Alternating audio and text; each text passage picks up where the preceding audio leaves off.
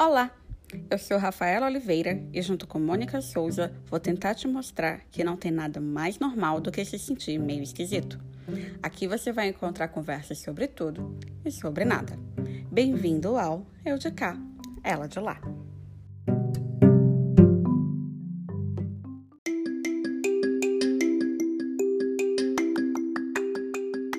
Opa, você sabia que este podcast já está nas redes sociais? Não? Como assim? Pois estamos. Corre lá no Instagram e pesquisa Eu de cá, ela de lá e pronto. Você vai ver as nossas carinhas, poder deixar o seu feedback e ainda acompanhar as referências de livros, filmes e séries que sugerimos nos episódios. Então não perde tempo e corre lá. Instagram, eu de cá e ela de lá, tudo junto.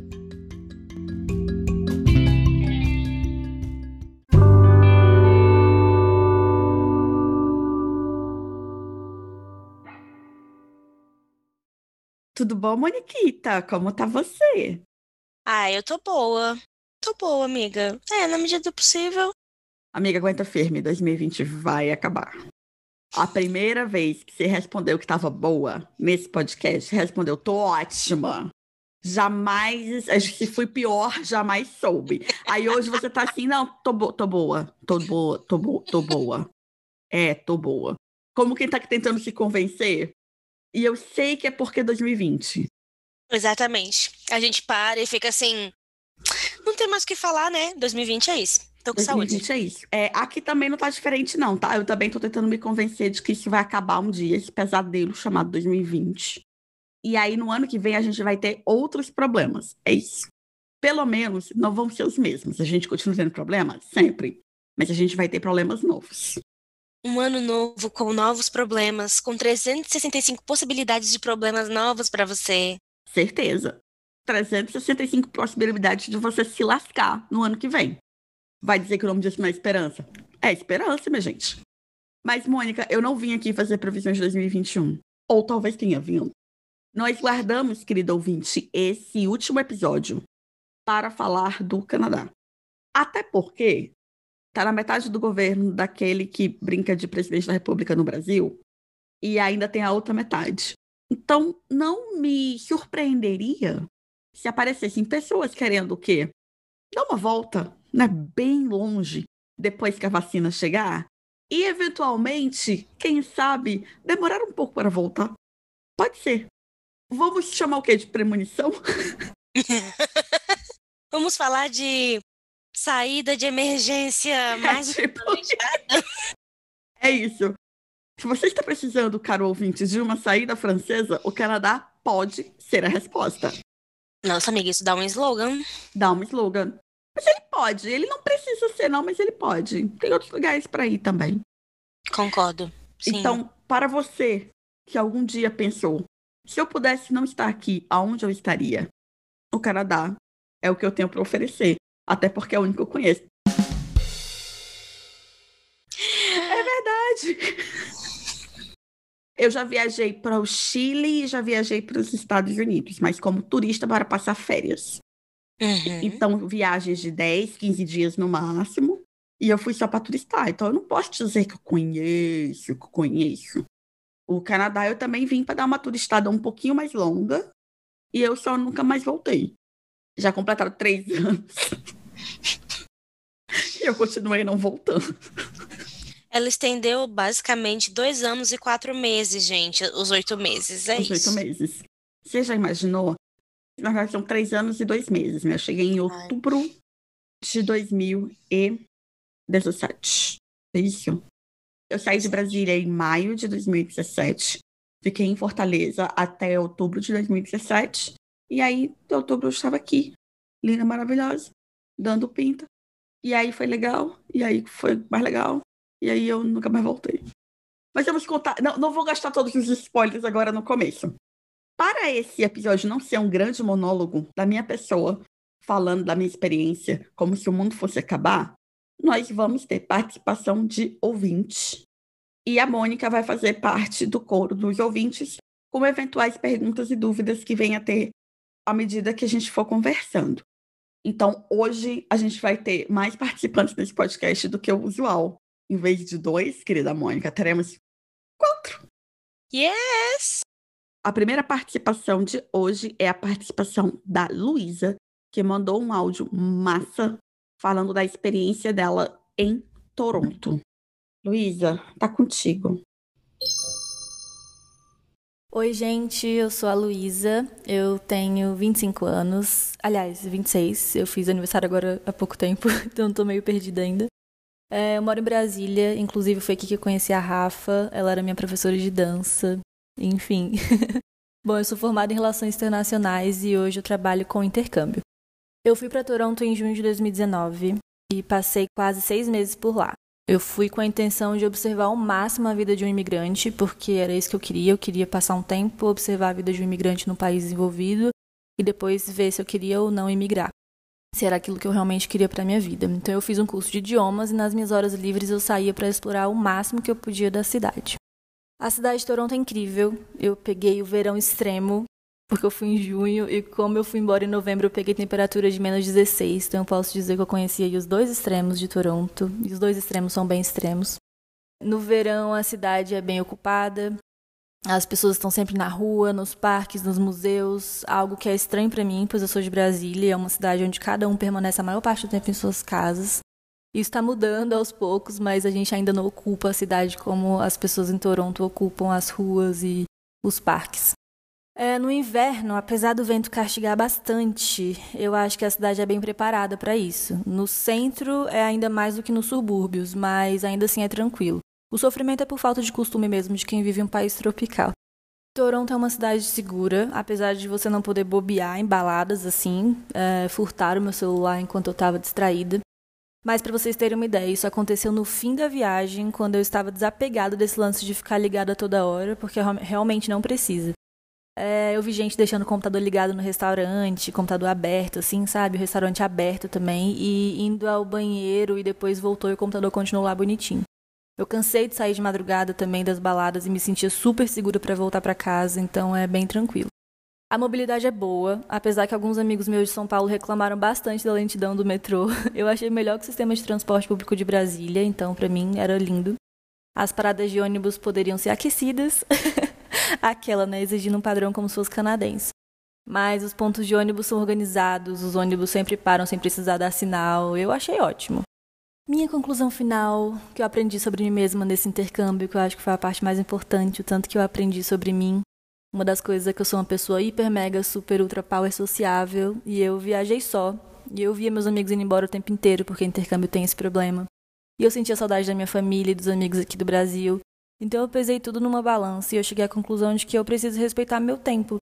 E por agora eu não estou preparada para me jogar de cabeça nessa, mas quem sabe mais tarde, quem sabe com alguém, com algum amigo. Admiro super quem ficou por lá, tive amigos que ficaram, a Rafa mesmo fez isso, né? Foi para lá estudar e aí ficou.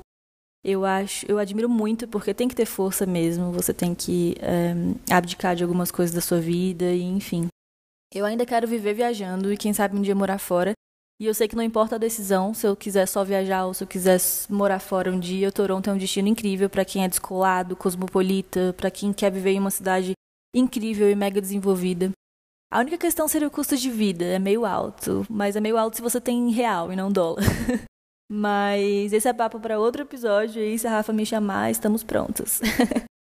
eu queria agradecer demais o convite, Rafa. Tu sabe o quanto eu te admiro e te acho foda. Foi um prazer enorme falar aqui.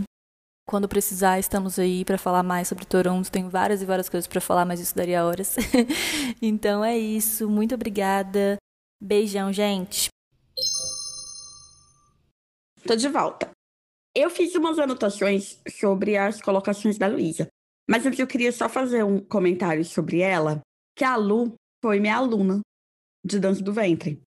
Existiu no universo paralelo um momento onde eu fui professora de dança do ventre. E eu conheci a Lu lá, e ela, foi, ela acompanhou esse processo de eu vir para o Canadá. E eu lembro quando ela mandou a mensagem para mim: quero fazer um intercâmbio. Vale a pena? Eu passei mais ou menos as minhas impressões de acordo com o que ela foi me perguntando. Na época, para ela, foi uma boa ideia. E aí ela veio, ficou seis meses, pegou do calor absurdo a um frio infeliz porque o verão no Canadá, ele dá temperatura de 40 graus, assim, fácil, real. É tipo, oh, nossa, 40 graus. E tem um dia imenso. O sol raia por volta das quatro e meia, cinco da manhã e vai se pôr nove e meia, dez da noite, quando não mais. Agora que a gente está quase no inverno, o inverno começa oficialmente amanhã, de acordo com a gravação desse podcast. Então, você do futuro que está ouvindo, já é inverno. O sol raia oito e meia, nove da manhã. Você acorda às sete, tá tudo escuro. Tipo assim, gente, é noite do jeito que você foi dormir. E quando dá cinco da tarde, o sol já se pôs. Acabou o dia. O dia é bem curtinho. Então a gente tem essa oscilação de ter muito sol, muita luz, muita gente na rua, muita atividade ao ar livre, galerias e museus e parques e tudo, exceto nesse ano que foi um ano de pandemia, foi um ano atípico. E aí no inverno a gente meio que hiberna que nem os ursinhos, porque para você sair na rua, você tem que lembrar que a sensação térmica ainda é mais fria do que a temperatura de fato. Num dia que venta, a temperatura está menos 16, a sensação térmica pode estar tá menos 25. E aí os seus pensamentos meio que dão uma congelada. É isso. Mas era, é, foram essas observações sobre a temperatura e o clima. E só tem mais uma coisa que eu achei engraçado dela comentar, que aconteceu muito comigo. Ela diz assim: eu viajei só e vi os meus amigos irem embora o tempo inteiro. Porque a gente pensa que você vai fazer um intercâmbio, você fica ali temporariamente, você volta para casa, mas você esquece que as pessoas estão fazendo isso o tempo inteiro. Então você vai conhecer uma pessoa que você vai se identificar, vai ficar melhor amigo da turminha de inglês, e daqui a uma semana ela vai embora. Então, em seis meses, eu acho que os meus primeiros seis meses aqui, eu fui no aeroporto deixar amiguinho e dizer adeus mais de dez vezes. Porque as pessoas estão passando na sua vida. Mas um bocado de gente acaba ficando, é legal. Mas é importante lembrar que é verdade. Você pode até vir sozinho, mas eventualmente você vai ver alguém ir embora. O que parece não fazer muito sentido quando você escuta ela dizer assim: peraí, ela viajou sozinha e os amigos foram embora? Que amigos são esses? Os amiguinhos que a gente faz na experiência nova. E a última coisa que eu ri foi quando ela falou assim: é caro para quem tem real, mas para quem tem dólar é mais tranquilo. Não é tão mais tranquilo assim, não, tá? A gente precisa falar sobre isso até o final do podcast. Adoro. Toronto, Toronto é uma cidade bem cara. Níveis São Paulo, Brasília, de muito caro. Existem soluções mais baratas mesmo no Canadá. Existem soluções mais baratas, inclusive, ao redor de Toronto. Mas a Toronto a gente tem que tomar um pouquinho de cuidado, porque não é tão tranquilo assim quando você já trabalha e já ganha dólar.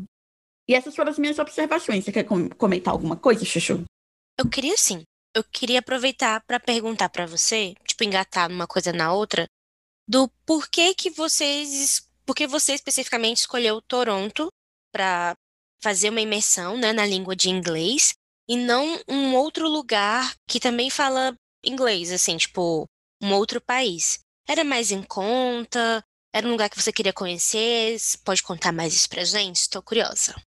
Quando eu fui escolher a minha cidade para fazer um intercâmbio, eu dei uma separada no mapa. Eu sabia que eu não estava com muito espírito natalino, piadinha de Natal, para ir para Europa.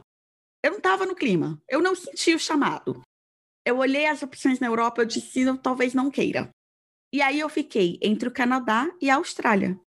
Dentre essas duas opções, o Canadá era financeiramente mais viável tendo o Canadá, que é um país relativamente grande, apesar de não ser tão populoso, tinham três grandes cidades que apareceram assim como mais atrativas: Vancouver, Toronto e Montreal. E aí eu pensei, ok, Vancouver tem os preços um tanto elevados. Não sei se é um bom páreo. Por quê? Culturalmente, eu acho que ele é mais rico, você tem muito mais recurso natural, você vai ter muito mais atividade para fazer, se o seu espírito é aventureiro. E é uma cidade lindíssima. Certo. E aí, Toronto e Montreal. Quando eu fui pesquisar sobre Montreal, eu fiquei apaixonada, uma cidade lindinha, que tem muito do francês, e por isso, uma culinária excelente, uma arquitetura maravilhosa, mas o francês era muito forte. o Quebec, que é a província onde fica Montreal, Montreal. eles são falantes de francês. 80% da população fala inglês também, mas eles querem preservar a cultura do falar o, o francês. Então, para mim, que estava saindo do Brasil para aprender inglês, Montreal não era negócio. Entendi. Faz total sentido, sim. E aí ficou Toronto. Então, eu fui analisando, eu fui cortando primeiro aquilo que eu sabia que eu não queria, depois aquilo que eu potencialmente poderia querer, e depois eu fui ajustando de acordo com o que eu tinha no meu orçamento. Que é uma coisa que a gente precisa ser muito fiel. A gente precisa ser fiel ao orçamento, porque é ele quem vai te salvar de ter um perrengue. Entendi. Total. Saquei. Então, Toronto foi, Toronto ficou. Eu já estive em Montreal duas vezes, eu ainda não fui a Vancouver. Primeiro porque é muito longe. E depois porque as coisas foram acontecendo Uhum. nesses termos. Mas assim, eu me apaixonei por Toronto, real, oficial. Eu suspiro, eu adoro. Eu ando no downtown, eu olho aqueles prédios enormes do, do Financial Street, que é onde tem os bancos e as grandes corporações. E aí você anda mais um pouquinho, você tem o, o antigo Distillery District, que era onde tinha os engenhos, que agora foi transformado numa área de lojas e galerias e restaurantes e cafés. Então, assim, você sai daquela cidade de selva de pedra e aí você encontra uma coisa mais bucólica. Você faz tudo isso em Toronto. É uma cidade que tem muito parque e que as pessoas vão ao parque, como a, A Luísa comentou no a Luísa né? comentou. Porque imagina assim, o inverno é longo. São mais ou menos oito meses de inverno. Se arredondar, tudo dá oito meses. A Entendi. estação oficial são quatro, mas começa a esfriar bem antes e deixa de estar frio bem depois. A gente fica em casa, mais quieto, tem muita neve, tem muito frio. Não é agradável você ficar ao ar livre quando a sensação térmica bate menos 10. Quiçá menos Uhum. 15, quiçá menos 25, quiçá menos 32. E tudo isso acontece nesses oito meses. Nossa, Então, sim, no entendi. verão, o verão, ele dura um mês muito. Que é calor real, verão. Vem esquentando e depois que passa aquele auge do calor, começa a esfriar. Então, a gente, vamos supor que a gente tenha dois meses de clima mais quentinho, até super quente, até já começar a esfriar. Pra Entendi. todo mundo que ficou oito meses dentro de casa enfurnado porque estava muito frio, louco pra nunca mais voltar pra casa. As pessoas que moram em Toronto, a gente vai se observando à medida que vai esfriando, esfriando, ficando desconfortável. Que lembra que você vai estar com, com a meia grossa, super quente, com a bota que não te deixa mexer direito a junção do calcanhar porque aperta muito. E aí você tá, às vezes, com duas camadas de calça, uma segunda pele, uma calça por cima, você tá com um suéter ou um agasalho, uma camisa de manga comprida, e aí você põe a, a jaqueta de, de inverno por cima e você põe um gorro na cabeça e você põe um protetor de orelha. O pescoço mal mexe. Então, se você olha para as pessoas, tá todo mundo meio emburrado. Porque, poxa, né, é pesado, é demorado, é difícil. Quando chega o verão, a galera está faltando apelado, porque é uma alegria tão grande de viver que você não precisa usar 300 camadas de roupa, que você quase não usa nenhuma. Não, amiga, é como se viver não fosse um evento, né, amada? Porque, pô, É um evento. O verão é um puta evento. E aí não tem como você não se contaminar. Você pode ser como eu, que é uma pessoa que não gosta de exposição direta ao sol. Eu não sou a pessoa que vai para um parque, deita na grama e fica no sol. Se for num parque, eu vou procurar uma sombra. E se não tiver uma sombra, eu vou voltar para casa. Mas mesmo assim, você quer participar. Você dá um jeito de estar no meio, entendi. num parque, fazer piquenique. E você vai pro Gente. parque, oito e meia da noite. Depois na galeria, sabe? É uma cidade maravilhosa. Tem um monte de coisa chamada praia, mas eu sou de Fortaleza e respeito a minha história. Eu não vou concordar que aquilo deveria chamar praia. Não, nem vou tocar nesse assunto, tá tudo bem. Segue É- o baile. É muito sensível esse assunto, porque se você tem um lago, você não tem uma praia, você precisa ter um mar. Eu já tinha essa discussão em Brasília e ela só fica mais forte aqui, porque quando as pessoas dizem: Ah, nossa, você tem saudade da praia? Vai ali, No Lago Vai ali. Paranoá. Sugar Beach. Amiga, pelo amor de Deus. Aquilo não é uma praia, aquilo é um lago. Não. Oh, Woodbine Beach, cheguei lá? Não. Não, não, não, não. Apenas não. Apenas não. Você quer me chamar de praia? Você me leva para Fortaleza. Pronto, falei. Jogou, jogou e saiu correndo. Joguei e saí correndo. Joguei e saí correndo. A gente tem a participação de mais uma Ótimo, pode. ouvinte. Só que dessa vez não é por voz, são algumas perguntas. E eu acredito que à medida que eu for respondendo as perguntas dessa nova ouvinte, que eu vou já apresentar, automaticamente eu vou ser obrigada a contar coisas da minha história aqui. Então eu não vou salvar um bloco para conversar com vocês só sobre contar a minha história, porque eu acho que as coisas vão acontecer, Vão- vai ser fluido. Uhum. vai ser fluido. Segunda participante do nosso podcast é a Thaís Ribeiro. Ela conheceu a gente através do meu irmão caçula, Luca. E. Ah, e o nome dele não é Luluca. O nome dele é Lucas. Mas eu chamo ele de Luluca porque ele era uma coisa muito pequena e muito bonitinha quando ele era criança. Agora cresceu, perdeu a graça. Aí eu me recuso e continuo chamando ele como se ele fosse bonitinho. E criancinha. E miudinho. E bochechinhas assim. Coisa bonitinha da tchê Meu irmão. Thiago. sacanagem. O irmão é meu, eu faço com ele o que eu quero. Lucas ouvindo essa parte no podcast e rindo. Ele sabe que é verdade. Eu coloquei ele pra assistir Sharknado. Eu nunca vi uma pessoa se contorcer tanto e sentir tão envergonhada de existir e ter neurônios como o Lucas assistindo Sharknado. Juro pra você. Juro pra você, Lucas sofreu. Mas Thaís, voltando a Thaís. Thaís faz um tempo que a gente se conversa, porque ela tá, tá bem interessada em vir pro Canadá. E ela foi muito gentil e fez umas perguntinhas para ajudar mais pessoas que estejam curiosas ou interessadas a terem as suas principais dúvidas respondidas. A primeira dúvida da Thaís é quanto custa, em média, o intercâmbio para fazer curso de inglês no Canadá? A Thaís quer saber entre seis meses e um ano. O que, que eu posso dizer? Eu não sei. Aí você pensa, nossa, Rafaela, você chegou até aqui para dizer isso? Não. Mas eu quero dizer que eu vim já tem três anos. A Luísa, um ano atrás, um ano e meio, mais ou menos. E hoje o valor já seria diferente, porque muitas coisas entram nessa equação. Uma delas é o valor do dólar. Apesar de que no Canadá nós usamos o dólar canadense, no Brasil as negociações são feitas baseadas no preço do dólar americano, que é uma moeda mais valorizada. Então, você vai ter que se preocupar em pagar o curso de inglês, a sua estadia, a sua alimentação por seis meses. Ainda tem outros detalhes, por exemplo, como o transporte. O transporte público não é gratuito. A questão é, não é gratuito. Então, você vai ter que pensar quanto custa o curso de inglês e qual escola você quer es- estudar. O preço da escola é um dos, mas não o maior investimento que você vai fazer. O maior investimento que eu me lembre vai ser a moradia. Muitas empresas de intercâmbio têm bons contatos com empresas de acomodação. Eu fiz isso.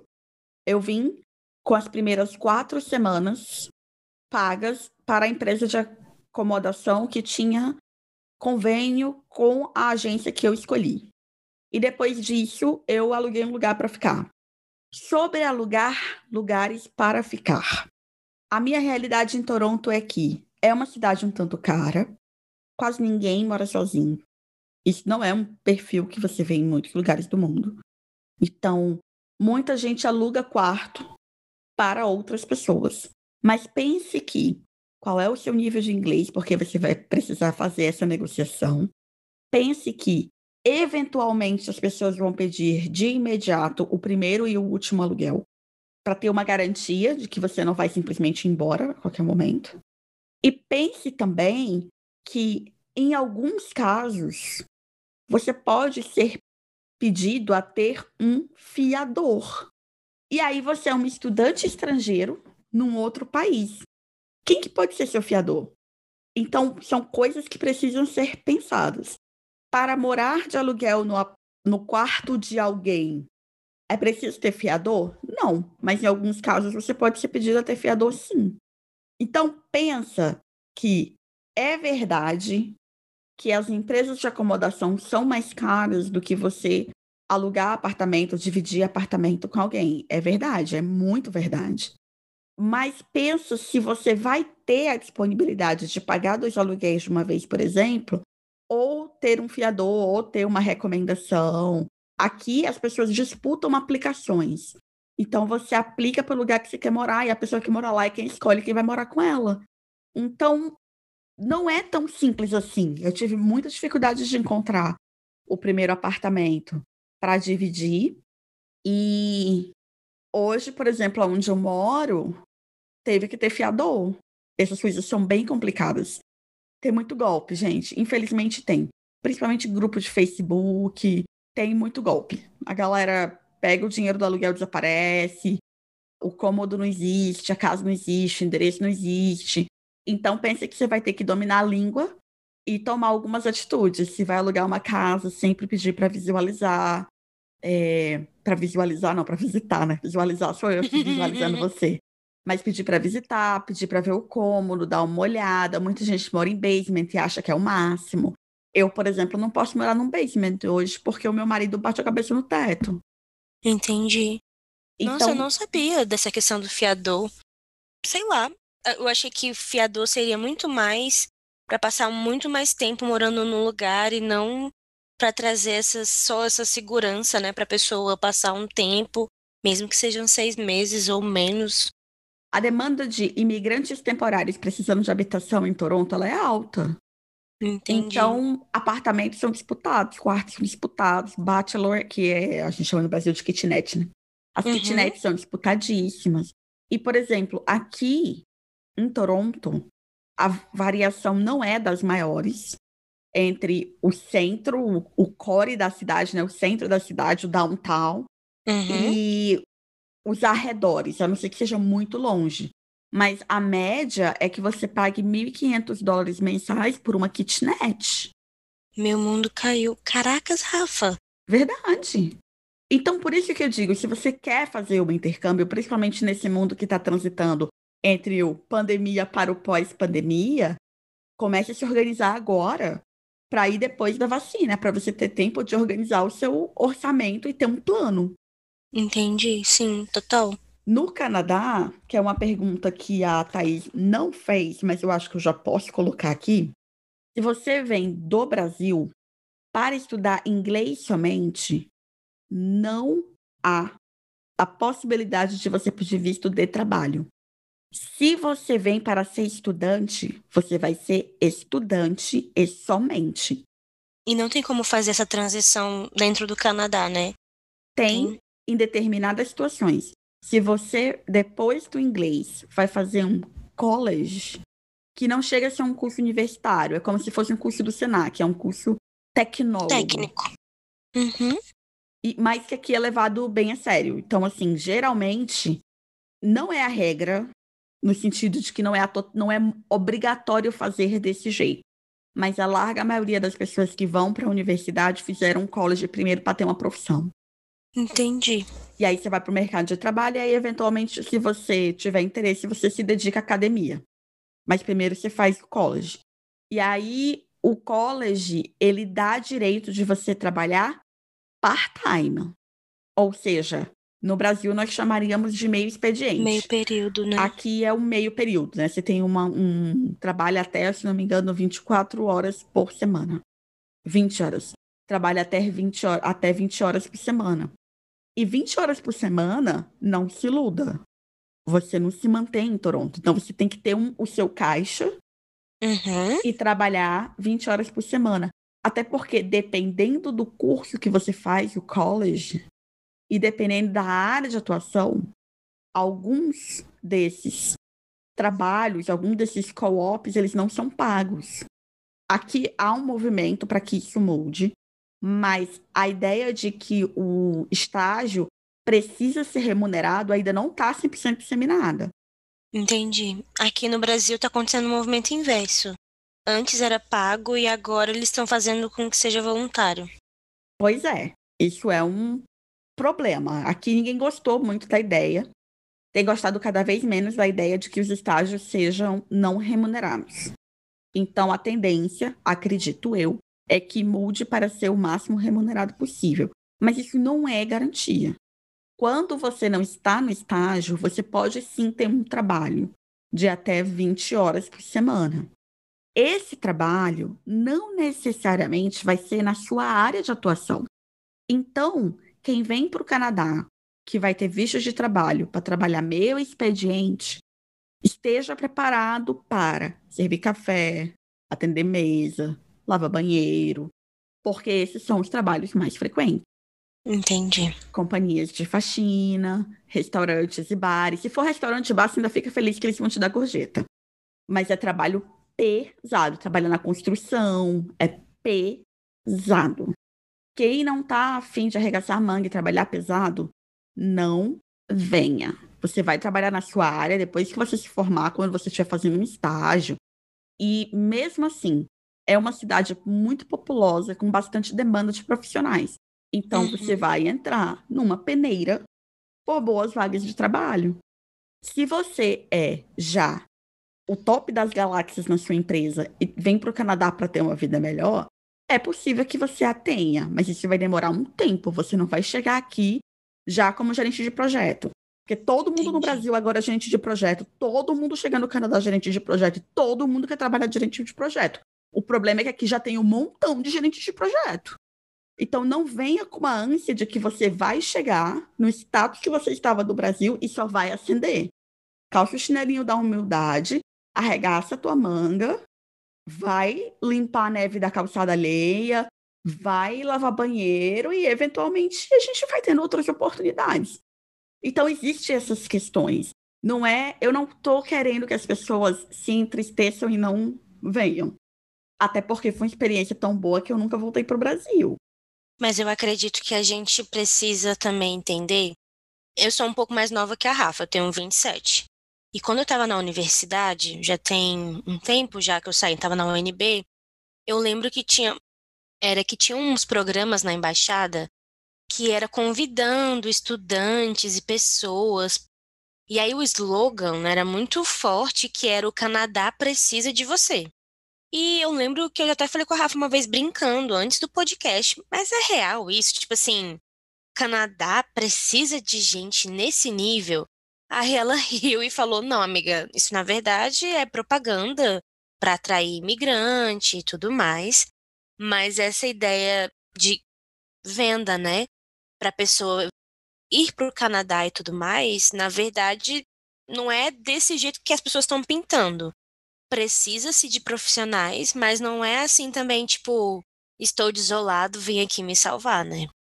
Mônica, é verdade, continua sendo verdade. Existe sim uma certa falta de profissionais em algumas áreas, existe sim uma certa falta de pessoas em algumas cidades. Hum. Mas uma delas não é Toronto. Toronto é uma cidade cosmopolita, é uma cidade que não é a capital do Canadá. Gente, Toronto não é a capital do Canadá, tá? Pelo amor de Deus. Não me passem essa vergonha. A capital do Canadá é Ottawa, que fica na província do lado. Não é aqui. Mas é sim uma das maiores cidades do Canadá em questões populacionais, por exemplo. Então, se a gente levar para o Brasil para ter uma comparação, a capital é Brasília, mas o lugar que mais tem gente nesse planeta Terra do Brasil é São, São Paulo. Paulo. Então, é como se Toronto fosse São Paulo. Tem Total. muito, muita empresa, tem muito trabalho, mas tem muito profissional e tem muita gente. Não vem achando que já vai ser um mar de rosas. Ele pode tornar-se. Mas, no geral, você vai só batalhar um bocado como todo mundo. É um lugar que, por curiosidade, não tem férias de quatro semanas, como a gente tem no Brasil, um mês de férias. Isso não existe. Quando você fala para um canadense que no Brasil você tira um mês de férias, ele fica olhando para seu cara o que você veio fazer aqui? Nossa. Aqui, férias são duas semanas. Três, se você já tiver há sete anos trabalhando na mesma empresa. Isso mesmo. Então, as pessoas tiram uma semana, depois tiram uma semana. E assim, para ter mais tempo de folga durante o ano. Caracas. É verdade. Tem algumas vantagens? Tem. Né? Por é exemplo, tipo... você hum. tira um dia de folga para resolver problemas pessoais, você tira um sick day, e você não precisa justificar. Agora, claro, que aquele dia não vai ser pago, entendeu? Você não vai receber pelo seu dia de folga, mas você pode negociar com seu chefe. Olha, eu tenho uma, uma demanda de caráter pessoal e eu não vou estar disponível no dia tal. Isso geralmente é uma coisa negociável, não é um bicho de sete cabeças. Você não precisa ir no médico. Que às vezes você quer resolver um problema no banco, você tem que tirar uma taxa no médico para ir no banco. É um absurdo isso no Brasil. Mas aqui é mais fácil de negociar. Mas é isso. Eu também Entendi. não quero. Eu tô realmente tentando não, não empurrar muito para baixo. Mas é porque as coisas não são tão cor-de-rosa como a gente escuta quando vai numa palestra sobre venha para o Canadá, o Canadá precisa de você. É, o que eu acho que, assim, eu, eu penso assim, para quem quer ir para o Canadá, de qualquer forma, eu acho que só precisa entender, na verdade, que a expectativa tem que ser um pouco mais próxima da nossa realidade, ou então de que ela não é, como você já colocou, tão cor-de-rosa. Existe demanda de dinheiro, existe demanda de realidade, cada um tem a sua, e o Canadá também tem a sua própria realidade. Então, por exemplo, não vá reclamando do Brasil sobre férias, SUS e coisas, para chegar no Canadá e descobrir que, na verdade, não é melhor que isso. É isso. Eu acho que é bem o que você falou.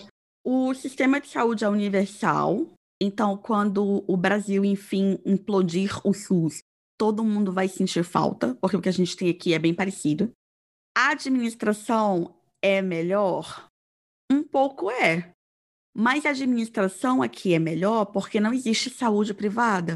Então, todo mundo, eu, residente permanente, pobre lascada, e o Drake, vamos no mesmo hospital. Sermos atendidos pelo mesmo médico. A única diferença é que o Drake, se ele quiser ter um atendimento particular, ele pega o jato particular dele e viaja para os Estados Unidos. Entendi. Mas aqui a saúde é universal, então cuida-se um pouco melhor porque é o que todo mundo tem. Justo. Ah, menos mal. Pois é. Mas é como o brasileiro, o brasileiro, se eu pudesse, se meu dinheiro desse, eu faria patrocínio. Eu patrocinaria todos os brasileiros a passarem um tempo fora, só para saber que não é o paraíso e que o Brasil não é o inferno e que existem coisas boas e ruins, e coisas às quais a gente se adapta ou não em todos os lugares. Hoje eu prefiro continuar no Canadá. Verdade. Mas não é porque o Brasil é ruim e o Canadá é bom, é porque a minha oportunidade, as minhas oportunidades me trouxeram até aqui, eu gostei. Bom, só isso mesmo. E eu posso ficar dizendo para todo mundo que o primeiro-ministro é o Trudeau e não tem o presidente que é o não deve ser nomeado. Aquele que não deve ser nomeado. Isso mesmo. Vamos para a próxima da Thaís, amiga. Thaís pergunta: o processo de entrada no país é tranquilo? Gente, eu sei que vocês vão dizer assim, vai vem a Rafaela dizer que não sei. Não é bem assim. Eu, eu tenho lembranças. Porém, lembre-se que eu peguei um voo de Fortaleza para Recife, um voo de Recife para São Paulo e um voo de Guarulhos para Toronto. E tudo isso demorou 24 horas, três anos atrás. Então eu, eu tava cansada. Porra! Mas assim, se você tivesse já em São Paulo, seria mais rápido. Sim. Né, amiga? Entendi. Mas aí, tá, mas não é a questão. Tava em Fortaleza. Então, nossa senhora. Tá, segue Mas vamos, vamos partir do pressuposto que eu estava já em São Paulo. Um voo direto de 11 horas e meia. Eu cheguei no aeroporto de Toronto seis da manhã. Então, a minha resposta vai ser: cheguei no aeroporto de Toronto seis da manhã, depois de 23 horas de viagem, falando um inglês bem ruim, tão ruim que naquela mesma semana eu fui a uma Starbucks, pedi um café, recebi um chá e fiquei feliz porque pelo menos era líquido. E eu passei. Mas assim, é, você tem que falar com as pessoas, tipo assim, você tem que falar com alguém, né? Quando você chega no aeroporto e tal, e fala. Motivo de estar aqui é estudante, é esse rolê e foi de boas. É isso? Sim. O que, que você precisa prestar atenção quando está vendo e o que, que me ajudou? Eu já tinha feito uma viagem internacional antes, mas se você não fez, vem aqui algumas dicas da Rafa. Quando você entra num país, seja ele o seu ou dos outros, você está vendo de outro país para entrar em um, você precisa preencher um formulário sobre o que você está trazendo. Eles não querem saber quantas calças jeans você trouxe. A não ser que você comprou para revender roupa com etiqueta, ou a não ser que seja compras, mas as suas roupas, os seus itens pessoais não contam. Mas eles querem saber se você tem um notebook, se você tem um celular, se você tem uma câmera fotográfica. E aquele montante de eletrônicos e compras não deve passar 500 dólares. Certo, entendi. Então, isso você recebe no avião.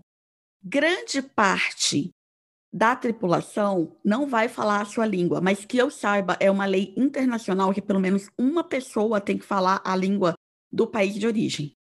Então, se você está indo do Brasil para o Canadá, alguém naquele avião fala português. Se você não souber preencher, apele por socorro por alguém que fale português. Alguém vai aparecer e vai lhe dar as instruções. Mas na internet você já acha algumas instruções sobre como preencher. Entendi. Preenchendo esse formulário, você vai ter algumas informações básicas que eles vão pedir já na fronteira. E aí, que é interessante você prestar atenção no que, que as pessoas da sua agência vão lhe orientar. Eu sinceramente recomendo você procurar uma agência. Pesquise bastante, pesquise a reputação das empresas, peça indicação de amigos que já fizeram intercâmbio sobre empresas. Mas a agência, ela é importante, porque ele já tem esse caminho das pedras bem pensado. Então, por exemplo, eu tive uma reunião com a pessoa da empresa que eu contratei, que organizou para mim toda a documentação que eu precisaria mostrar para o agente na minha chegada. A única coisa que eu precisaria preencher no trajeto era esse formulário do que, que eu estou entrando no país no valor de até 500 dólares. Então, eu entreguei a papelada toda, fiquei prestando bem atenção. E aí ele perguntou: Você está vindo para trabalho, estudo ou férias? Eu falei: Estudo. Ele checou minha documentação, checou meu passaporte, checou tudo direitinho. E aí eu passei. Quando eu passo da imigração, eu vou para outro lugar. Porque eu vinha como estudante, eu precisava ter o visto de estudante. E eu só recebo no aeroporto. Então, esse novo agente checou minha documentação uma outra vez. Eu lembro que ele perguntou se eu ia estudar inglês ou francês. Eu falei inglês. Ele, muito bem, Toronto fala inglês. E aí eu lembro que ele fez mais duas perguntas que eu fiquei assim. Ele disse: não, é, não se preocupe, don't worry. Carimbou, deu meu visto, entrei no país, já com a documentação que eu preciso ter. Você precisa ter o seu visto de estudante, seu visto de trabalho, seu visto de turista.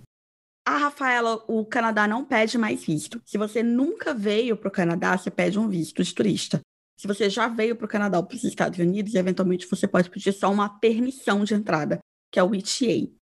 Electronic Travel Authorization. Autorização eletrônica de viagem. Uhum, de viagem. Mas essa documentação você precisa ter. Se for visto, eles vão imprimir quando você passar. Mas passa. Então, assim, eu, sonolenta, cansada, sem falar inglês fluente ainda, uhum. 23 horas de viagem, tanto com a documentação toda preenchida, tranquilo. Não Entendi. tem que se preocupar. Não tem real. Tem mais alguma dúvida sobre a minha entrada, sobre a chegada, sobre Não, foi? é porque eu nunca viajei, tipo, internacional, né? Internacionalmente eu nunca viajei. E aí eu só tenho referência de filme, que é aquela coisa meio tipo, para onde é que você vai, o que, que você vai fazer, pipipopopó.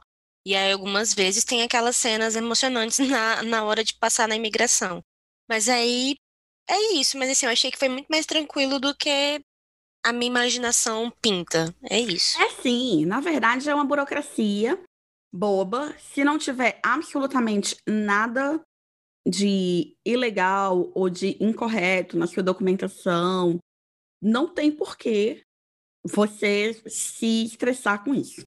Eu entendo, você está chegando num país diferente, você não fala a língua, mas dependendo, eu conheço pessoas que trabalham no aeroporto traduzindo. Entendi. Então, se tiver alguma coisa, a comunicação for impossível, eles vão arrumar um tradutor. Ah, Calma, nossa. respira, hum. vai dar certo. É claro que não é legal você trazer comida, laticínios na mala. Procure fazer as coisas direito. Se você fizer tudo direitinho, não tem porque você se estressar. Mas essa coisa do jeitinho brasileiro, ela não é bem vista fora do Brasil. Então, só atenda às regras. E aí, tranquilo. Até hoje, Pra quem atendeu as regras, eu não, nunca vi dar merda. Mas aí. É isso. Acho que Entendi. respondi. Respondi, Mon? Uhum, respondeu. É tranquilo, mas segue as regras, gente. A Thaís tem mais uma perguntinha. Na verdade, ela tem mais duas perguntinhas. A seguinte é: como é a receptividade dos canadenses em relação aos brasileiros? É complicado responder. Eu moro em Toronto. Toronto é a cidade mais multicultural do planeta no dia de hoje. Certo. A quantidade de imigrantes é tamanha que você não consegue dizer na rua quem nasceu no Canadá e quem veio morar no Canadá. Em Toronto, a gente não consegue, por exemplo, dizer como que é um canadense, porque todo mundo ao seu redor pode sim ser canadense. Então, Toronto ela está preparada para absorver, para receber pessoas que vêm de fora, porque ela é formada disso. Eu tive, sim, por exemplo, pessoas que foram difíceis comigo, que não fizeram nenhum esforço de entender o que eu estava tentando dizer. Tive, eventualmente tive. Mas eu tive muito mais pessoas cortando um dobrado para entender o meu inglês, para que pudessem, naquele momento, me ajudar, ou me servir uma comida, ou me vender algo, ou me ajudar a comprar o passe do metrô. Então, a receptividade em Toronto ela é bem bacana. Eu não sei das outras cidades. Mas em Toronto, eu me senti muito acolhida, muito integrada, cuidada até certo ponto. E, eventualmente, sim, tem gente escrota, mas gente escrota a gente não tá livre em lugar nenhum. Exatamente. A gente falando a mesma língua enquanto a gente encontra a gente escroto. Eu acho uma cidade de gente muito educada, bacana, polida, animada, carismática. Principalmente quando tá quente. Quando tá frio é mais complicado. Mas mesmo quando tá frio, você encontra, sim, pessoas que te ajudam quando você precisa. Mas, porém, entretanto, não é como no Brasil. No Brasil, as pessoas são mais. Como que eu posso dizer? No Brasil, a gente é mais caloroso. Aqui as coisas são mais Graduais, eu diria. sucintas. Sucinta. Hum. Acho que sucinta é a palavra. Eu preciso encontrar esse endereço. Você vai virar à direita, à esquerda, e aí você chega. Tchau, acabou. Não Massa. somos melhores amigos. A gente entrou no metrô, eu preciso saber aonde que é essa estação. Olha, essa estação você vai pegar aqui para o norte, quatro estações é a sua. Ok, ok. Essa pessoa senta do teu lado. Não vai ter uma conversa. Entendi. Ela ajudou no que você precisava, mas aí, meu bem, pelo amor de Deus, se contenha. Ela não é sua best friend só porque ela te deu informação na rua. Beleza. Ah, mas, mas pelo menos deu a informação, né, amiga? Então, Sim. Eu acho que eu encontrei muita gente que se dispôs a me ouvir, a me entender. Eu nunca me senti completamente desamparada, mas isso não quer dizer que eu me tornei amiga de todas as pessoas com quem eu falei na rua. Eu vejo vantagem nisso, mas eu acho que isso é assunto para outro episódio, que eu acho que vai, vai muito além. Mas é questão cultural, não é de melhor ou pior, é só de cultura, é só diferente. Uhum. Mas eu acho que, por exemplo, existem em outros lugares com outras culturas, né? Vamos colocar assim. A gente escuta muito que as pessoas são pouco receptivas, ou que se você não fala a língua direito, as pessoas às vezes não têm paciência para te entender. Então, assim, eu já ouvi pessoas comentando, por exemplo, eu vou citar o país, mas assim, eu nunca viajei, eu não tenho como afirmar se isso é assim ainda, tá bom, gente? Que é, por exemplo, a França. Ou você vai para Paris, a língua lá é francês. E aí as pessoas falam que eles não gostam que você vá pra lá falando só inglês. Não ouvi uma ou duas vezes, sabe? Então, assim, culturalmente, eu já fiquei meio assim, tá, se eu não sei falar a língua, eu não vou pra esse lugar. Agora, ouvir, por exemplo, que existe um mínimo de receptividade, mesmo que você não seja fluente, já me causa uma impressão de, ok, eu não preciso ser a professora de inglês, mas eu posso ir falando e tentando chegar em algum lugar, né? Assim. Olha, a minha experiência anterior de viagem internacional foi para Califórnia. Californianos têm fama de good vibe, mas eu não me senti tão cuidada quanto aqui em Toronto quando eu precisei me comunicar. A diferença é gritante. É, sobre Paris, sobre Paris, tem um vídeo que é Cearense em Paris. Eu acho que todo mundo já assistiu. Quem não assistiu, só vai. Porque esse moço, eu não lembro o nome dele agora, mas ele é assim. O ser humano mais engraçado que eu já conheci na vida. As histórias dele são ótimas. E aí ele fala muito dessa questão de que criou-se essa ideia de que a língua internacional é inglês e as pessoas chegam em Paris sem se falar nada de francês. Mas se você me fala ali um bonjour, bonjour, ça va, e tenta alguma coisa em francês, o francês ele vai entender que você não fala francês e ele vai te, te deixar falar inglês. Eu achei, amiga. O nome do moço é Max Peterson Monteiro e o nome do vídeo é Como eu saio do Ceará e vim morar em Paris. O que seria de mim sem a Mônica? Mônica, meu Google particular, me fez essa gentileza. E vai lá, só assiste. É uma delícia. E aí vocês ficam sabendo mais, até porque eu só posso dar o meu ponto de vista do Canadá, mas o Max está em Paris, aí já vai ser outro ponto de vista. Mas eu queria encerrar com a última perguntinha da Thaís, que Bora é: lá. poderia explicar um pouco mais sobre o college no Canadá? O college, como eu falei um pouco antes, ele é um degrau antes da academia. Geralmente, não é regra porque não é obrigatório.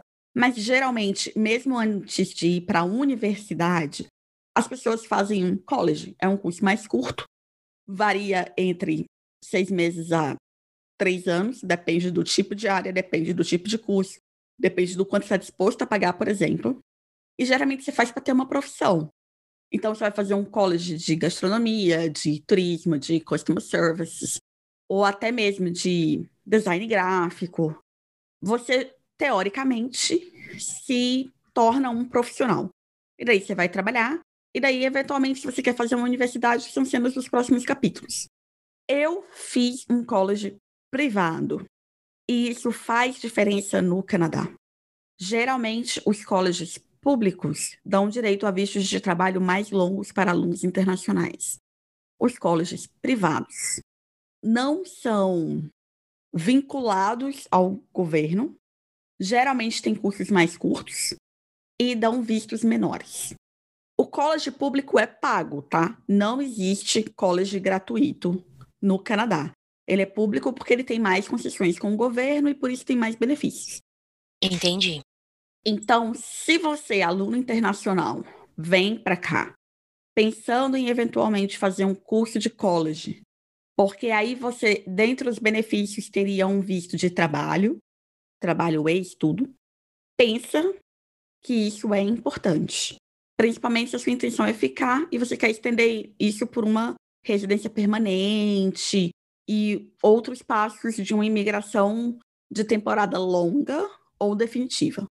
College, ele é esse meio termo, e o college acontece da seguinte forma: se você é cidadão canadense, nascido no Canadá ou se tornou cidadão canadense, o college acontece depois do high school, que seria o nosso ensino médio. Se você é estudante internacional, você precisa fazer uma prova para garantir que você tem todos os conhecimentos alinhados com um aluno que termina o high school, que termina o ensino médio no Canadá. E não interessa se você já tem um bacharel, como é o meu caso, eu já tinha terminado um curso universitário de grau mais alto, mas pelas regras você precisa fazer essa prova. E eu estou falando da província de Ontário, que é onde fica Toronto, que é onde eu fiz. Entendi. Então, essas minúcias nos outros estados, na verdade, não são estados, são províncias, né? Mas é equivalente. Nas outras províncias, as regras podem ser diferentes, e eu não conheço todas as regras, mas para Ontário você precisa fazer essa prova. Feita essa prova, você faz admissão no college, e aí você, sendo aprovado no college, você pode pedir o seu visto agora de estudo e trabalho, porque você já não é mais um aluno de inglês somente, você é um aluno de college. Documentação que eu lembro que eu precisei, eu precisei de traduzir os meus diplomas de ensino médio, é, no meu caso da universidade que eu tinha feito, e outros documentos que uma agência de viagem vai te orientar melhor. Mas é um visto, ele não é dos mais caros, ele não é dos mais complicados, mas ele dá um trabalhinho. A aplicação, se eu não me engano, estava custando 150 dólares. Mas lembra que você vai gastar com tradução, com empresas certificadas e tudo mais para mandar as documentações para o governo para ser analisado o seu visto. Entendi. Começando o college, você pode trabalhar. Se eu não me engano, tem um prazinho antes que você pode trabalhar alguns dias, até 120, se eu não me engano, era a regra. mas as regras atualizam de tempos em tempos, então você precisa estar bem atento a esses números. 120 dias antes você já pode trabalhar. E aí você pode trabalhar o que a gente chama full time, expediente completo, 40 horas por semana.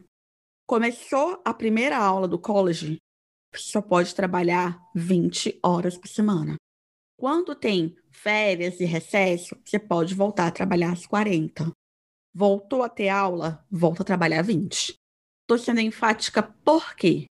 Pensa que emprego você vai ter que vai permitir que você mude de horas de trabalho por semana, de uhum. acordo com as aulas do college. As empresas estão habituadas a isso? Estão. Mas pensa quão caro é ficar contratando, recontratando, descontratando, e que é muito mais fácil que essas empresas apenas mantenham você trabalhando o mínimo de horas possível por toda a vida.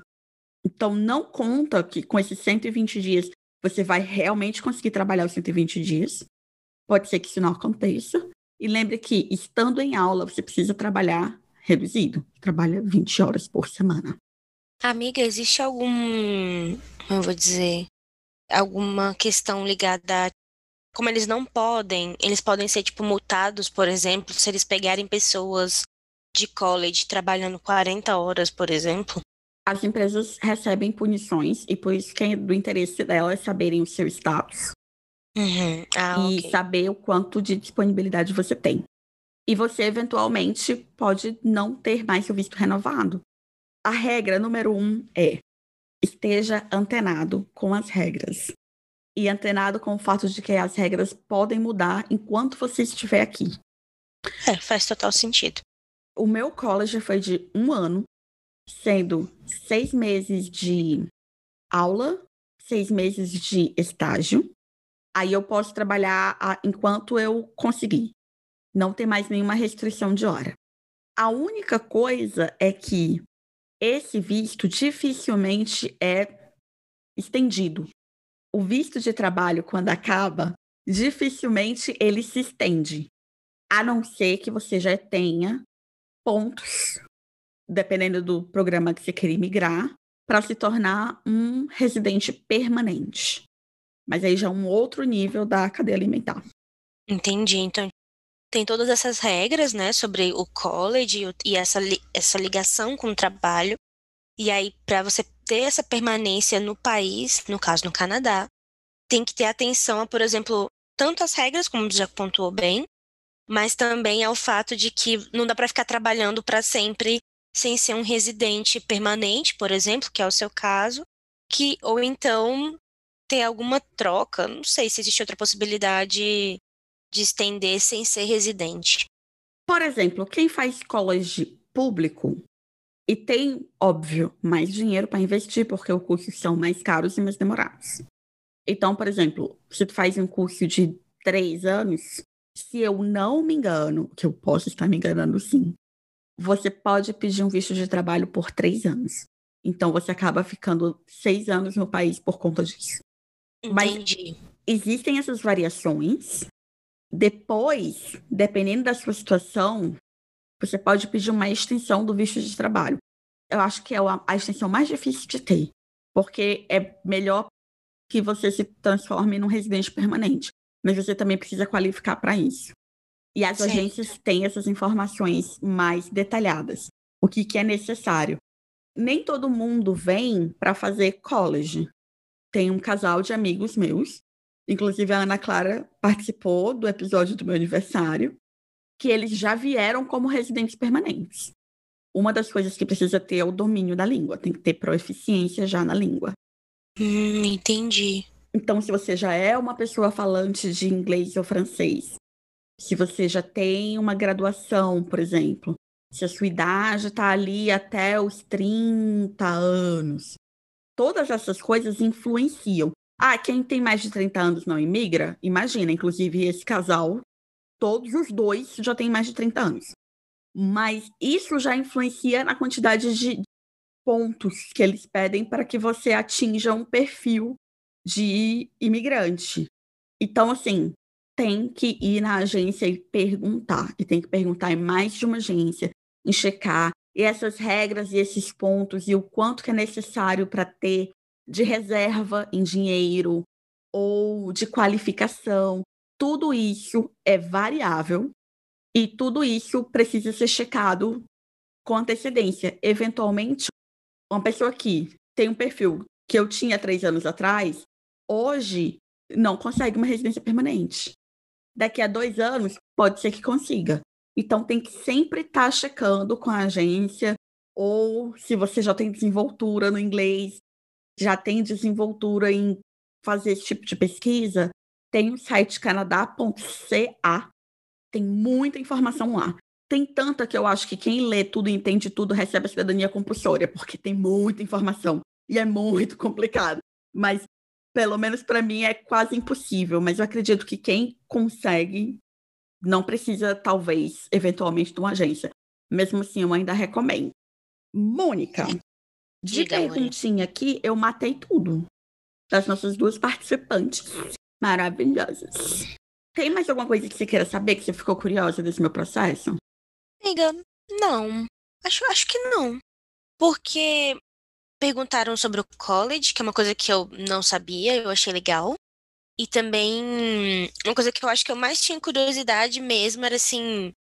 É porque, sei lá, eu nunca pensei em morar no Canadá ou em outro lugar de língua falante de inglês. Então eu era muito assim, mas por que o Canadá? Ou por que foi que aconteceu isso? E aí você, por exemplo, acho que todos os episódios, se alguém um dia for escutar, vai perceber que tem vários pontos sobre essa escolha, né, e tudo mais. Então, para mim é muito isso. Para mim também ficou muito claro essa questão de que não é tão difícil quanto parece. Acho que isso também é importante salientar. Mas também não é uma coisa oba-oba, tipo, vem pra cá que a gente vai te botar pra dentro, sabe? Tem que estar tá com as coisas certinhas. É, eu acho que foi mais isso. Eu acho que você entendeu a moral da história. Não vai ser um mar de rosas, mas não é impossível. E é sim bacana. E eu não sou a primeira pessoa que chegou, se apaixonou e acabou não indo embora. Eu recomendo, eu acho que é uma experiência muito enriquecedora. Muito mesmo. Você cresce como gente. Você vê outros olhares, você vê outras noções, você entende o quão as pessoas são muito diferentes e muito parecidas. Você sai de um continente para outro e de repente você vê as mesmas coisas acontecendo. Eu acho que faz a gente ter um pouco mais de carinho pelo que é nosso. Então, eu não vou ficar dizendo assim, ai, ah, porque no Canadá ninguém joga lixo no chão. Não, eu gostaria muito que os brasileiros viessem aqui e vissem e não jogassem lixo no chão também. Saquei. Agora, eu também não posso dizer que não tenha outras necessidades. Aqui a gente não joga lixo no chão, mas a penalidade seria muito mais alta, porque um lixo, por exemplo, um pacote de biscoito que ficou ali enterradinho na neve e você não viu, você pode pisar, sofrer um acidente quebrar uma perna. Então, assim, às vezes os custos são mais altos. O que eu quero dizer com isso é que o canadense ele não é santo as necessidades levaram as pessoas a amadurecerem em outras áreas. Talvez seja só isso.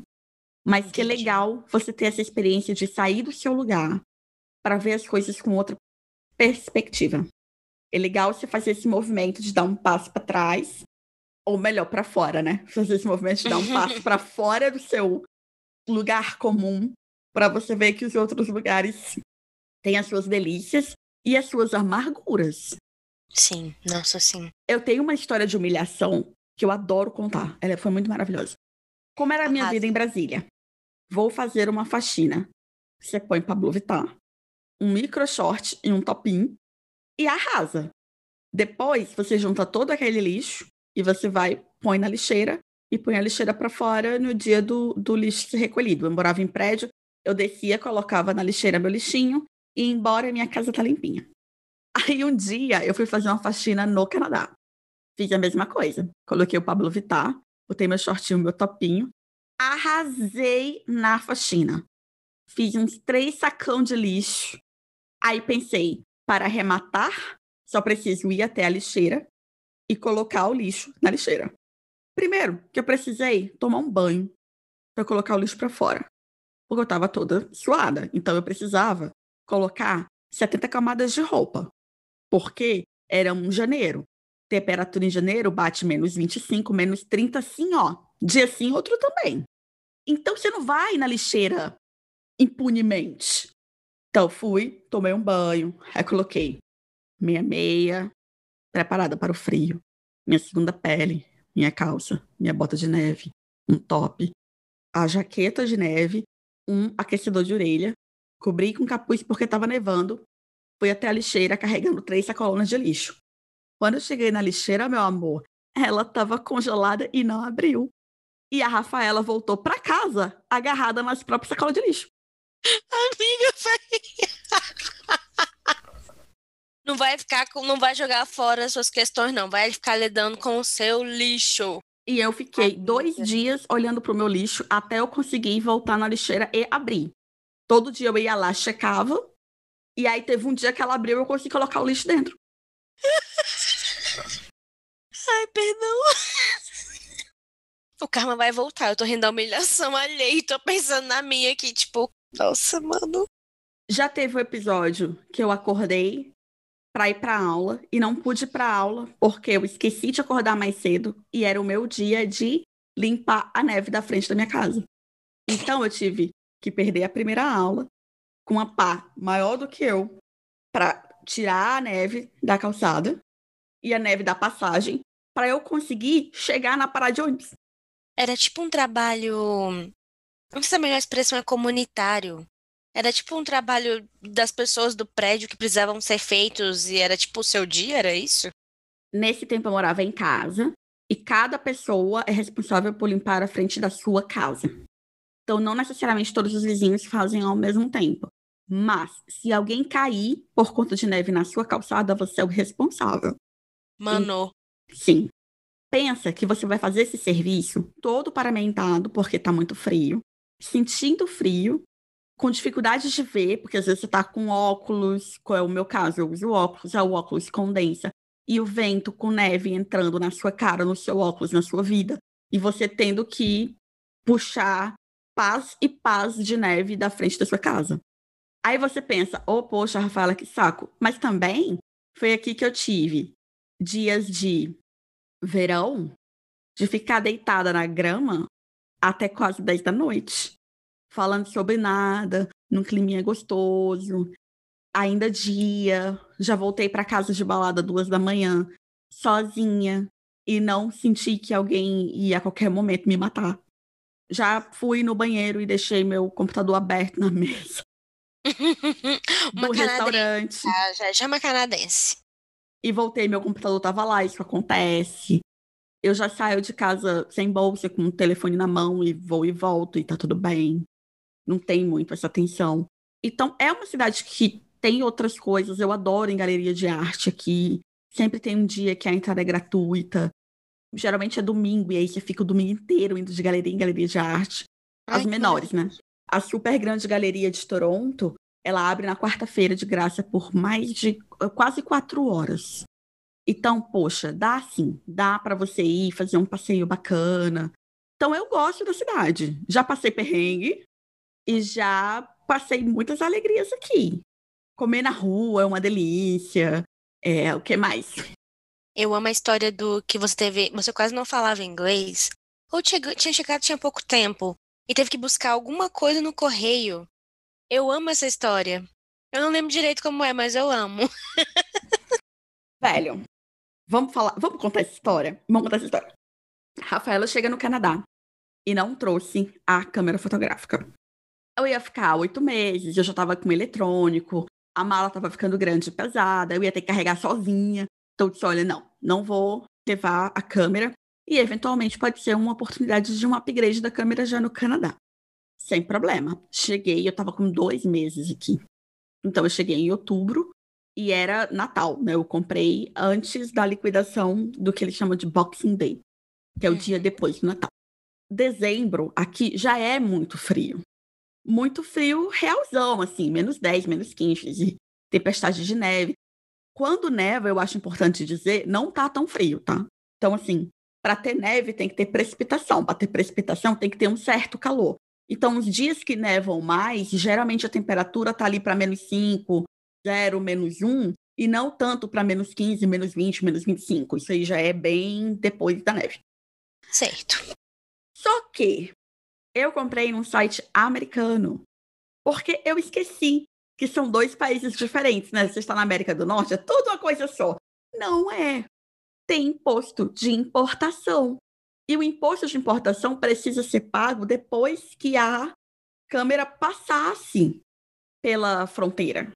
Nem todo produto é assim, nem todo site é assim, mas eu não tinha experiência de comprar daqui, de, dos Estados Unidos, estando aqui em Toronto, estando aqui no Canadá, e eu não me situei nessa regra. Aí, beleza. No dia de chegar, em vez de chegar o produto, chegou uma nota da transportadora dizendo que eu precisaria pagar esse imposto. E para pagar esse imposto, eu tinha que estar em casa para pagar em cash, em dinheiro, para o entregador.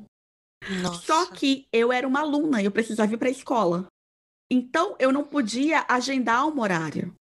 Aí eu respondi: não posso agendar um horário, porque eu sou estudante e o, o moço não tem obrigação de só vir entregar na hora que eu estou em casa. Aí eles responderam: ok, então você vem buscar. Aí eu pensei: beleza. O que, que pode dar errado? Nada pode dar errado. Fechou demais. Não, fechou. Cheguei no Canadá, eu não consigo achar uma empresa de correio. Mas, está louco. Aí o perrengue começa. Porque não era qualquer lugar, era do depósito central da transportadora. Vocês podem imaginar que não ficava no downtown, no centro, num lugar simples. Eu olhei no Google, de acordo com o endereço que eu peguei por telefone, de ouvido e anotei, e eu ia demorar pelo menos uma hora de onde eu estava na escola até esse lugar. Aí, beleza, começa a aventura. Rafaela entra no metrô, vai até o final da linha de metrô, pega um ônibus. Tinha que contar 30 paradas para chegar nesse lugar. 30 paradas de ônibus. Apenas 30 Apenas. paradas. 30 paradas de ônibus. Aí, beleza. Vamos lá. E mais, eu tinha acabado de chegar, meu pacote de dados pequeno, telefone pré-pago, internet ruim, nevando, a internet fica pior ainda, não atualiza tudo o tempo inteiro, você não tem intimidade com o transporte público, você não tem intimidade com a cidade, você não tem intimidade com a língua, ha, com a língua, com a língua. Enfim, aí beleza. Passei uma hora e meia, cheguei no lugar que o Google disse que eu deveria estar. Encontrei um shopping cheio de chinês. A galera falava mais chinês do que inglês. Rodei esse shopping várias vezes. E aqui, aonde tem esses bairros de etnia maioritária de determinado local, geralmente as lojas, os sinais, é tudo daquela língua, então era tudo chinês. Tá me zoando. Juro pra você. E eu não achei a loja da transportadora de jeito nenhum. Até que eu entrei na farmácia e tinha Wi-Fi, eu consegui conectar. Mas era assim, dava cinco minutos caía. E aí eu consegui achar o telefone da central, da transportadora. Liguei com o pior inglês do mundo, com uma pessoa respondendo de má vontade, na véspera da merda do Natal. E aí, quando a pessoa me passou o endereço, eu chequei que eu tinha anotado o endereço errado. Toronto é, é dividido no meio pela Young Street, que é a primeira, não é a primeira, é a principal e mais longa. Avenida deles, Avenida. se fala assim. E aí é uma das maiores avenidas em linha reta. Tem uma bobagem, mais ou menos assim. É um. Mas enfim, corta a cidade no meio. E tradicionalmente as ruas são nomeadas assim. Aquelas que estão à direita são a este. E as que estão à esquerda, oeste. Então a rua recebe o mesmo nome, mas quando ela chega na Young, ela é separada em leste-oeste. E aí eu tinha anotado leste e era oeste. Mana, eu não lembrava que era esse nível, essa história. Meu Lembra que eram 30 paradas de ônibus? Eu tive que voltar às 30 e pegar um ônibus pro outro lado para mais 30. Numa época que anoitece 5 horas da tarde, já estava de noite. Era muito longe do centro da cidade, num lugar ermo. Uns prédios absurdo de longe, espaçado, ninguém na rua, um frio, uma neve. Eu sem todas as camadas de proteção necessárias, porque eu ainda não tinha entendido como funcionava meu corpo e o frio e tudo mais. Sem luva, achei o lugar. Acha... Isso eu tinha saído da escola três da tarde, isso já era sete e meia da noite, já tava escuro e tudo mais, as coisas já no limite de fechar. Amiga, turistando, suave demais. Suave meu. Hashtag ironia, né? Hashtag vai tu. Eu ia ter errado a parada, certeza. Do jeito que eu sou, eu ia errar a parada ainda por cima. Cheguei no lugar. Quando eu chego no lugar, lembra que eu falei que era véspera de Natal? Era quase, quase, quase, quase, quase Natal. Lembro. Uma sala miúda. Eu acho que confortavelmente caberiam 10 pessoas. Tinham mais de 50. E todo mundo berrando, se espedaçando, porque tava todo mundo na mesma situação que eu. Todo mundo esperando o pacote. Todo mundo o pacote tinha chego e tinha que pagar a taxa, tinha ido para entrega e não tinha encontrado o endereço. Todo mundo tava aqui nem eu para pegar um pacote. E aí quando eu cheguei, eu vi um cartaz maior do que eu dizendo assim: "Não aceita esse cartão de débito, só de crédito". E a única coisa que eu ainda não tenho no Canadá é um cartão de crédito. Eu não tenho. A humilhação, ela vem a galope, mano. Vem. E aí, quando eu olhei para o balcão, que eu fui pedir informação, tinha uma mulher, uma mulher enorme, porque eu sou bem pequena. Ela era imensa. Ela falava grosso.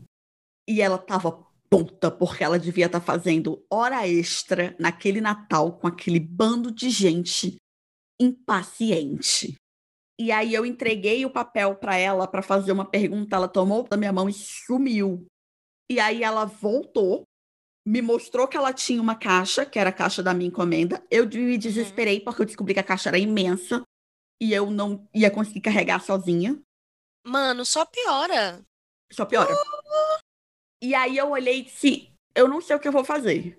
Mas ela também não conversou mais comigo. Ela só sinalizou que estava como se fosse numa fila e que eventualmente eu iria recebê-la. E ela foi gritando o nome das outras pessoas. E tinha um homem querendo receber uma documentação que ele precisava para viajar naquele mesmo dia, lembrando que já eram quase oito da noite. E ninguém achava essa documentação desse homem, desse pacote. Num galpão que imagina assim um grande supermercado, um supermercado que vende coisas no atacado. Nossa, eu pensei exatamente isso, no atacadista, velho, que é, as pessoas pegam aquelas máquinas e tiram as coisas. Era esse cenário que a gente via atrás, esse gnomo do Papai Noel, com, com um monte de empilhadeira, buscando as coisas num galpão imenso. Esse homem berrando, reclamando, enchendo o saco, essa mulher possuída por Satanás. Eu, calada, miúda, segurando um cartão de débito que eu não podia pagar, com crédito para receber uma caixa que era maior do que eu, num frio desgraçado, num lugar ermo. E aí, nesse empurra, empurra, grita, grita, chegou a minha vez. Quando chegou a minha vez, esse homem ainda estava gritando pra, pela documentação dele. E aí, a moça da transportadora, essa moça delicada e fofa, que ainda está nos meus pesadelos até hoje, me deu a máquina. Quando deu a máquina, ela esqueceu de apertar crédito. Eu apertei débito. Salva. E só seguiu o baile. Eu passei o cartão, aprovou o pagamento.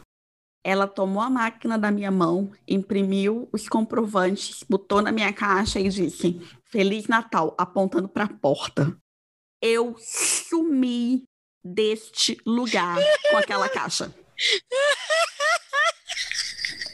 Só paguei em débito e saí correndo literalmente. Quando eu saí correndo, parecia uma Macaulay em Home Alone, no meio de um morro, que eu olhei para um lado, nada, que eu olhei para um outro lado, nada, completamente escuro, sem iluminação pública.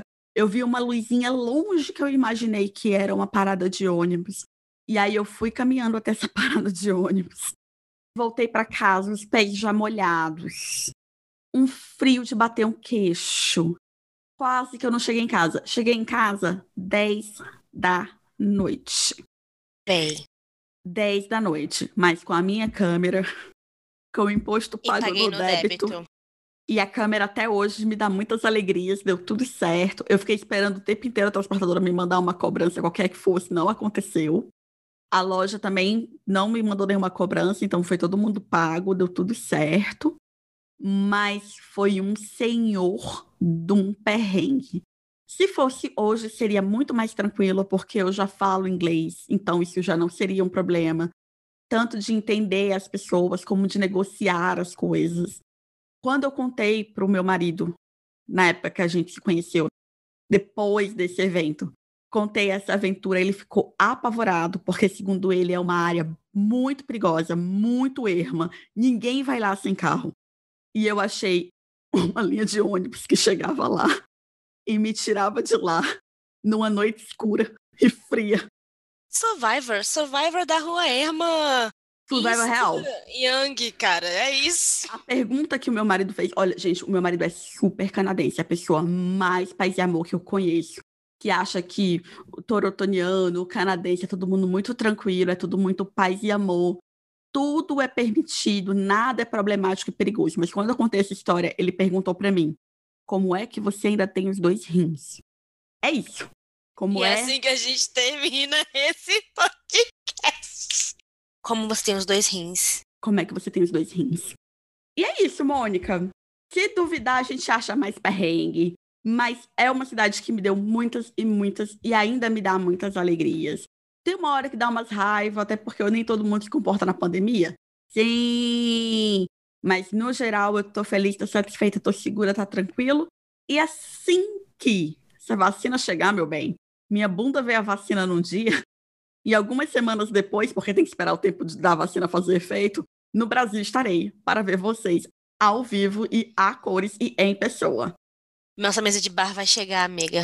Aí, amiga, vai. Nem que eu tenha que levar uma mesa daqui, né? Vamos dar um jeito. Vou levar uma mesa da IKEA, a gente monta debaixo do pilotis, a gente vai dar um jeito. Isso vai Por acontecer. favor. Por favor. Antes de fazermos as nossas considerações finais, acho que foi bem respondido, acho que falei bastante. Achei que não ia ter um bloco só para falar de mim e acabou que a história do perrengue funcionou como um bloco. Eu amo essa história, mas Essa eu não história é muito que ela ótima. tão caótica, cara. Ela é muito caótica. E eu, agora contando depois de quase três anos, porque foi em dezembro de 2017, né? Então, assim, depois de três anos contando, eu acho que ela fica mais suave. Mas o meu eu interior, que vivia três anos atrás, pegando o ônibus pro lado errado, sem conhecer a malha viária com intimidade, estando naqueles lugares pela primeira vez, sem falar inglês, tudo era muito pior. Agora, quando eu conto, já é mais tranquilo, mas eu sei que três anos atrás o pânico foi uma coisa absurda. Tanto é que tem três anos e essa história me marcou muito. Porque você me mandou mensagem.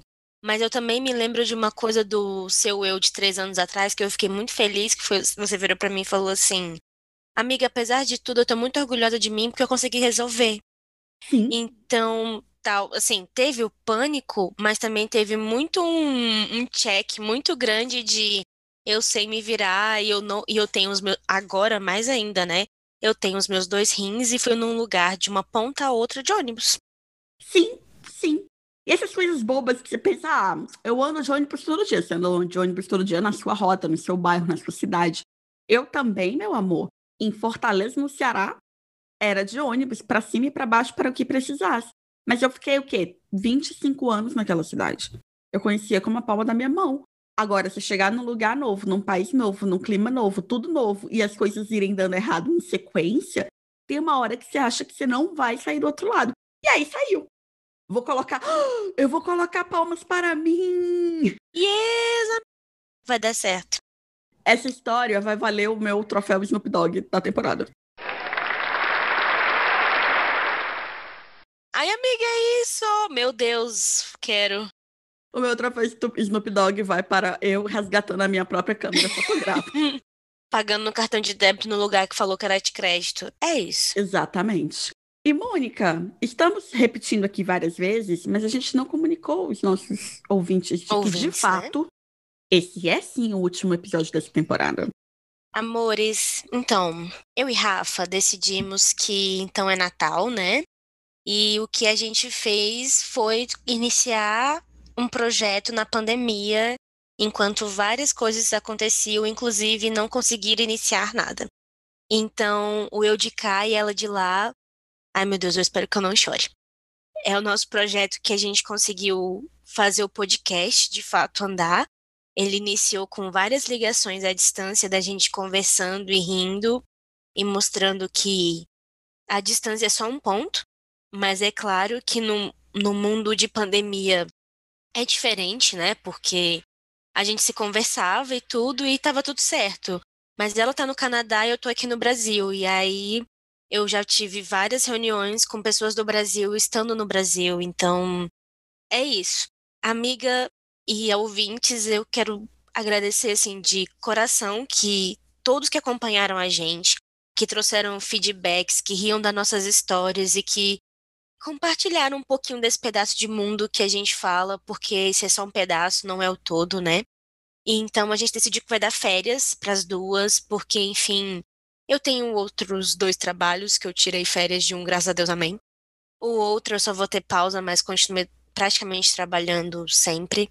A Rafa também vai dar uma pausa para conseguir colocar as coisas em ordem. Ela terminou vários cursos, fez vários rolês, organizou várias gavetas e tem falado com o boy há muitos meses e eles estão lá enfrentando a pandemia lá no Canadá. Então, agora, agora, nesse momento, a gente vai dar uma pausa. E esse então é o nosso último episódio da temporada e eu só tenho a agradecer. É isso, amiga, não vou falar mais não, senão eu vou chorar. Ou vamos chorar nós duas. Você de lá, eu de cá, eu não sei. Enfim, só vai rolar choro. Olha, que aventura gostosa que foram esses 10 episódios. Que ano doido. Que ano difícil. E a gente precisa de férias real. A gente precisa desligar, a gente precisa descansar e a gente precisa planejar o que vem pela frente. Então, boas festas. Bom feriado. Se amem de montão mais virtualmente do que presencialmente até ter vacina, pelo amor da deusa. E pensa que depois da vacina vai estar tá tudo liberado. Se você está com medo da vacina ter um rastreador e alterar o seu DNA, lembre-se que o seu celular já te rastreia 28 horas por dia, 35 dias por semana, 400 dias por ano, há quase 20 anos. Então relaxa e vai. Só relaxa e vai. E se mudar o seu DNA, pensa que isso pode ser uma excelente oportunidade, amiga. Vai que tá meio quebrado agora? Vai que dá uma melhorada? Você vai que assim, vai que muda o DNA e o bumbum bate na nuca? Já pensou que é a vantagem? Só vejo vantagem. Então, estamos cansadas, mas estamos muito gratas. Estamos precisando de férias? Sim, pelo amor de Deus! Mas o caminho foi uma delícia. Espero que vocês tenham gostado, espero que vocês tenham acompanhado. Estaremos nas nossas redes sociais. Eu estou no Instagram como Rafaela Show. O Facebook existe, mas é só para lembrar do aniversário das pessoas, que eu não consigo me lembrar naturalmente. Então vai no Instagram. Tá com saudade? Vai no Instagram. Ou vem no Instagram do Eu de Carla de lá, porque a gente ainda vai ficar online. Eventualmente, alguma coisa, algum comentário, a gente gosta de ouvir vocês. Continuem atentos, se amem muito, se protejam e até mais. Uhul! Rafa, toca a vinheta!